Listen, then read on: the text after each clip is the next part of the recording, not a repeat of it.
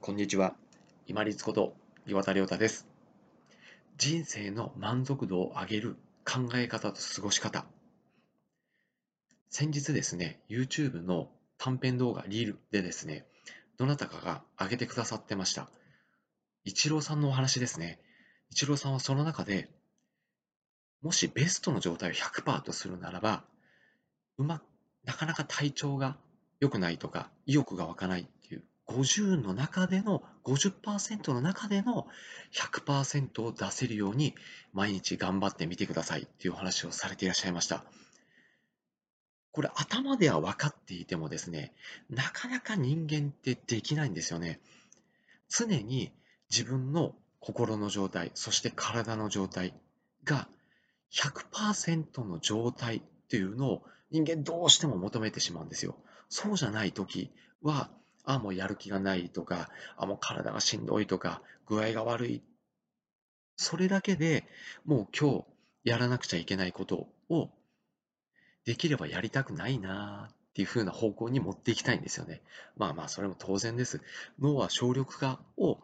考していくようにできているみたいですもんね。自分の体も守るために無理しすぎないように。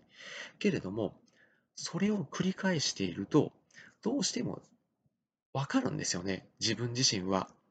あ、やれることやってないなって。けれども、例えば、具合が悪いと。で、意欲も落ちてると。気持ちも乗ってこないと。そのパーセントが例えばベストの状態のまあ、30%としましょう。50%かな。50%としましょう。でも、この50%の中で100を目指しながら、実績として80とか90が毎日積み重なっていけば、1日を振り返ったとき、もしくは自分の体調が良くなって落ち着いて振り返ったときに、あ、まあまあ、体調も悪かったし、気分も乗らなかったけども、やるだけのことはやったよねっていうふうに納得がいきます。そして毎日充足感と満足感を得ることができます。これが他の人の承認とか称賛とか褒めてもらえるっていうのを必要としない自立した自分の満足感とか幸せにつながる生き方そして最終的に自分の自信をつける生き方につながります、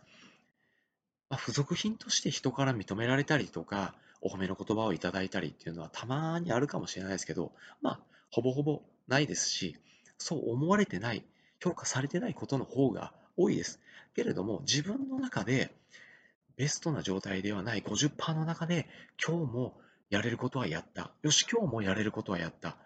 今日ここまでやりたかったけれども、できなかったけれどもやろうとしたっていう、この積み重ねが毎日の満足感と充足感、そして強いてはその先に自分の肯定感と自信を生んでくれて、周りもそうやって頑張ってるんだろうなという、周りを受け入れる余裕、度量も身についてきます。50%の中で